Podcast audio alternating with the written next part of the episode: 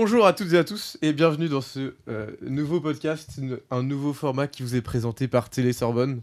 Chaque fois qu'on va se retrouver, on va essayer de vous présenter des, des petites actualités, des choses qui se sont passées euh, à la fois en France ou à un niveau international, que ce soit culturel, scientifique, politique. Et euh, aujourd'hui, je suis en compagnie, et on sera normalement toujours en compagnie des mêmes personnes. Euh, Agathe, enchantée Agathe, Enchanté, Karl. merci beaucoup. Et je suis également en compagnie de Paul, enchanté Paul. Bonjour, Merci Paul. ravi d'être ici aujourd'hui. Merci, Paul. Un grand honneur. Merci Paul. C'est dans la tête de l'actu, tu, tu. L'actu, ça tue. Ok Paul T'es prêt? Oui. Oui. On peut commencer sans plus tarder? Allons-y. De quoi tu vas-tu nous parler?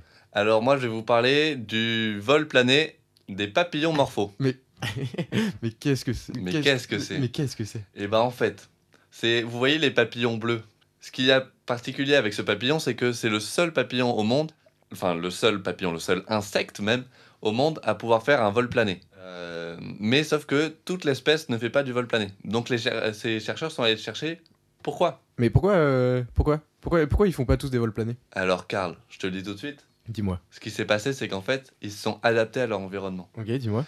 Il y a une partie de cette espèce qui vit dans le sous-bois et du coup a besoin d'un vol un peu dynamique pour euh, pouvoir slalomer entre, entre, les, entre les troncs.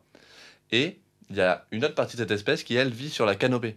Euh, la canopée, c'est bien euh, ce qu'il y a au-dessus des arbres, etc. Ouais, c'était la, la partie tout en haut euh, quand tu, La cible des quand arbres. tu regardes une mer, Ouais. de, de, de- une mer de forêt, bah, tu regardes la canopée. Ok, ouais, je vois. clac. Et du coup, il y a une partie de, de cette espèce qui vit là-haut. Et donc, on s'est- et eux, ils ont des grandes ailes qui leur permettent de faire un vol plané, qui coûte moins d'énergie et juste il est moins dynamique parce que bah, t'as pas besoin de slalomer entre les arbres. Genre Batman. Genre Batman. ok. Particu- particularité in- intéressante quand même. ouais, c'est fou, hein. C'est dingue. L'évolution, c'est dingue. hein. Ouais. Franchement, ouais, ça me. Ça me. ça m'émeut. Ça m'émeut un peu. Ouais. Et euh, bah. Intéressant, n'est-ce pas? Très. Très intéressant. L'actu. Agathe, tu voulais nous parler de quelque chose d'un peu plus particulier. Qu'est-ce que c'est? De quoi tu vas nous parler? Je vais vous parler de manifestations euh, qui prennent place à Ispahan, donc la troisième ville d'Iran. Et pourquoi ils manifestent? Ils manifestent pour euh, des problèmes d'approvisionnement en eau. Euh, parce que jeudi soir, un bulldozer a détruit une canalisation qui euh, approvisionnait la ville en eau. Et le gouvernement limite les quantités d'eau parce que le- la, ri- le- la rivière est desséchée, la rivière principale d'Ispahan est desséchée, et l'eau est détournée pour atteindre une ville voisine, enfin une région voisine. Donc la, la population Donc il y a plus d'eau quoi. Il n'y a plus d'eau. Plus d'eau du tout et nulle part. Ah surtout. ouais. Donc la province voisine de Yazd manque aussi beaucoup d'eau et la rivière d'Ispahan est complètement à sec. Des heurts euh, ont éclaté euh, du côté des manifestants, donc il y a eu de nombreuses attaques euh, à la fois contre les policiers et les policiers contre les manifestants. Et de son côté, la police iranienne a déployé samedi des unités anti-émeutes qui a annoncé la- l'arrestation de près de 70 personnes. Ah ouais. Gros, Yes. grosse manif quoi. Ouais. Ok. Et toi, Karl, tu voulais parler de quoi? L'actu, tue. On va rester un peu dans cette vibe là, mais on va s'exporter un peu. On va, on va, on va, on va rentrer en France aujourd'hui. On va parler de euh, la panthé- panthéonisation de euh, Joséphine Baker, qui a été annoncée euh, il y a quelques mois maintenant par euh, Emmanuel Macron, il me semble. Et normalement, Joséphine Baker va euh, se faire panthéoniser demain, le euh, mardi 30 novembre. Joséphine Baker, pour comprendre pourquoi elle se fait euh, panthéoniser, il faut faire un, petit retour en arrière. Alors, Joséphine Baker, elle est née en 1906 dans une, dans une famille d'artistes au Mississippi, aux États-Unis.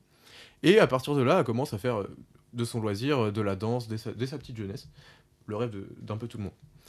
À partir de 1925, alors qu'avant elle avait fait quelques petites scènes américaines pour développer un peu ses talents de danse, etc., elle part en France pour être la vedette du spectacle La Revue Nègre.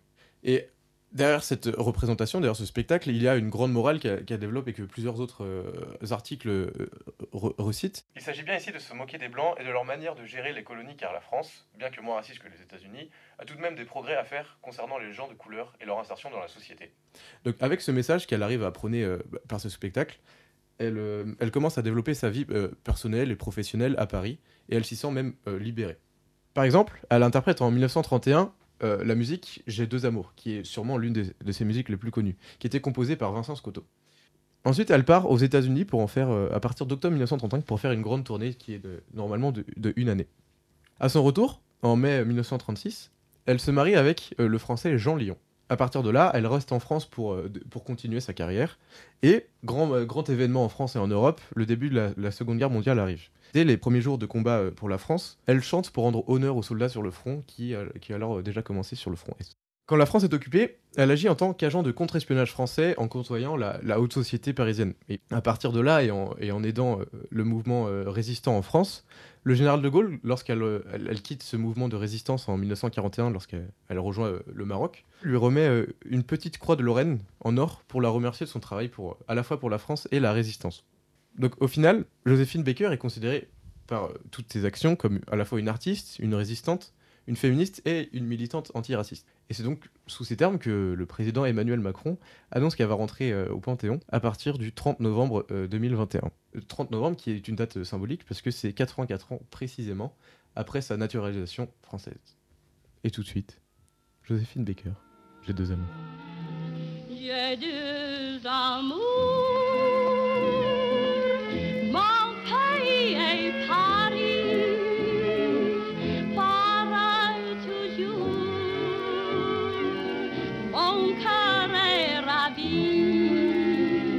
Ce podcast vous a été présenté par Paul Momé, Karl Rambaud, Agathe Jean et Simon Dehédin au son.